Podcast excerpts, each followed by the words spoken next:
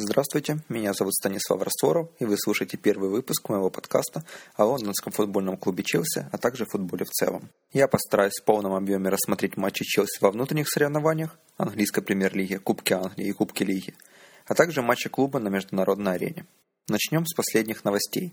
Хоть Челси и проиграл матчи за Суперкубок Европы, а также не пробился в стадию плей-офф Лиги Чемпионов, но именно клуб из Лондона является командой, которая выступает от европейского континента в турнире за межконтинентальный кубок.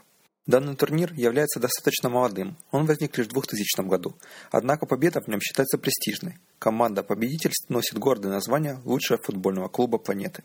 В этом году в полуфиналах данного турнира участвовали следующие команды. Мексиканский Монтерей, египетский Аль-Ахли, бразильский Коринтианс и английский Челси – четверг, 13 декабря, Коринтианс одержал победу над Аляхли со счетом 1-0, а Челси победил своего соперника Монтерей со счетом 3-1. Голы за Челси забивали Хуан Мата и Фернандо Торрес. Еще один гол был забит защитником Монтерея в свои ворота. Сегодня, 16 декабря, состоялся финальный матч первом тайме Челси выглядел убедительно. Команда создавала моменты, показывала неплохой уровень взаимодействия между игроками.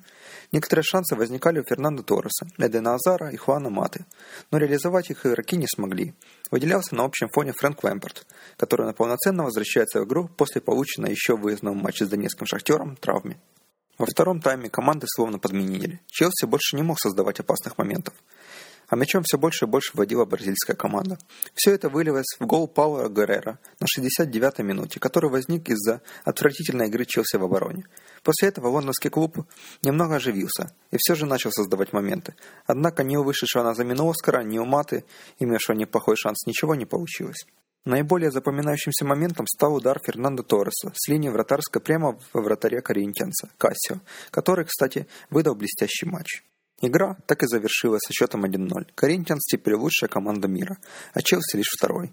Теперь лондонцам нужно возвращаться в Англию и настраиваться на важные матчи, которые им предстоит провести в ближайшем будущем в английской премьер-лиге. Ведь уже и Boxing Day не за горами. В Англии же вчера состоялась первая часть 17-го тура премьер-лиги. Результаты следующие. Ньюкасл Манчестер Сити 1-3. Ливерпуль Астон Вилла 1-3. Манчестер Юнайтед Сандерленд 3-1. Норвич Виган 2-1. КПР Фулхэм 2-1. Сток Сити Эвертон 1-1.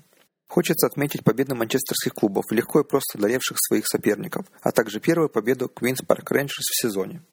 Вот и все новости на сегодня. Подписывайтесь на мой подкаст, а также читайте мой сайт srcfc.com.ua.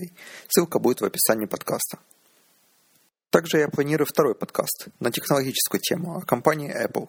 Ждите его в ближайшем будущем. Спасибо, что слушали данный подкаст. До скорых встреч!